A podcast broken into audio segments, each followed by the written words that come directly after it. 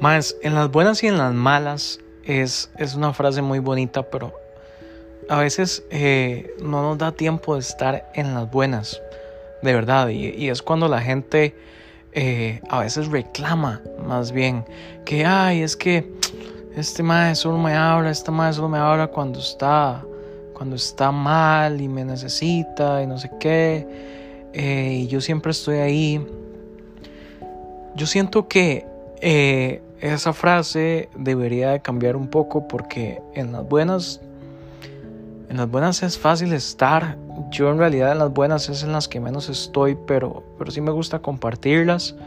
Compartir la, dicha de un amigo, la dicha de un familiar, la dicha de quien sea, alguien desconocido, el éxito que está teniendo, eh, poder verle la alegría. Es algo que a uno también lo llena mucho. Sin embargo, es algo que eh, también es difícil cuando tenés una vida bastante ajetreada o cuando estás bastante ocupado, no siempre vas a poder estar. En las malas es otra cosa. En las malas tenés que estar a juego, ahí. Tienes que ser un soporte, tienes que ser un hombro, tienes que ser esa mano, esa mano que ayuda, esa mano que, que abraza, esa mano que, que, no la, que no te deja caer.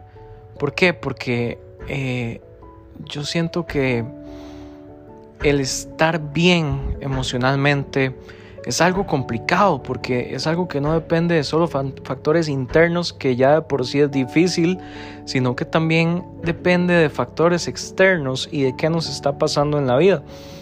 La vida es complicada, es súper linda, es, es, el camino es una cosa emocionante, eh, llena de miedos, llena de temor, de obstáculos, de felicidad, de alegría. Es una serie de emociones increíbles, pero cuando esas emociones son afectadas por factores externos, llámese una muerte, llámese una depresión, llámese, eh, no sé, momentos que, nos puedan eh, por ahí lastimar un poco, una ruptura, por ejemplo, que si bien es cierto es interna y externa, eh, Creo que es el momento en donde uno no puede fallar como amigo. Uno no puede darse el lujo de decir, mañana voy, mañana te veo, mañana hablamos, hacemos una llamada, eh, vas a estar bien, no me importa. Bueno, tal vez me importa, pero tampoco es el fin del mundo para uno, porque ese fin del mundo para alguien no es el mismo fin del mundo para otra persona. Hay gente que se muere de una depresión, hay gente que se muere eh, por un amor, como dice la canción, nadie se muere por un amor. Hay gente que se ha matado por un amor. Y eh, ustedes saben que mi consejo siempre es visitar a alguien profesional, número uno. Y número dos, siempre estar ahí, siempre estar como compa. Entonces me gustaría ponerle este podcast en las malas y en las más malas. Porque creo que es donde no nos podemos, donde no nos podemos fallar entre todos. Incluso, bueno, a mí, a mí me toca ver historias muy pesadas y es algo que ah, también me afecta. Eh, de gente que me dice, Ale, estoy muy mal, mae, tengo depresión, ¿quién me puede ayudar? ¿Cómo hago? Mae, estoy pasándola mal monetariamente, eh, con mi familia estoy fatal, ¿qué puedo hacer? No avanzo, estoy procrastinando, etcétera, etcétera, etcétera. Montones de historias que de verdad eh, a uno le duelen, a uno le duelen y, le, y, a veces le quitan paz.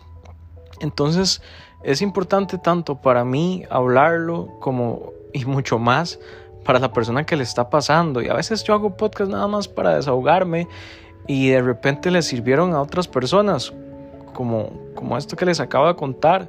Me acuerdo cuando un muchacho me contó que se iba a matar y yo me sentí demasiado responsable de hacer de que eso no sucediera, cuando yo sé que claramente no tenía que ver nada conmigo, pero una vez que vos tocas o conoces un tema sobre alguien, yo siento que tenés cierta responsabilidad afectiva de, de acompañarlo hasta cierto punto.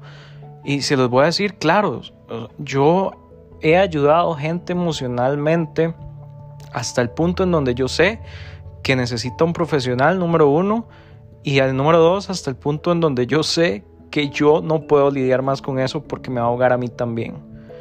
Entonces, mae, eh, para hacerlo súper corto, estemos siempre en las malas y en las peores. En las malas y en las más malas, porque es ahí en donde más nos necesitan y en donde más necesitamos a nuestra gente. Eh, sería irresponsable decir que dejen todo lo que están haciendo por acompañar a alguien en un momento difícil, pero si, si tienen esa posibilidad, háganlo y van a ver cómo, cómo los va a llenar de alegría poder ayudar. Es, es un sentimiento que, que no cambio por nada. Pura vida, gente. Espero que estén bien. Acaban de llegar a dejarme una mata. Entonces los tengo que dejar. Nos escuchamos en otro podcast. Ojalá les haya servido tanto como a mí desahogarme acá. Un abrazo.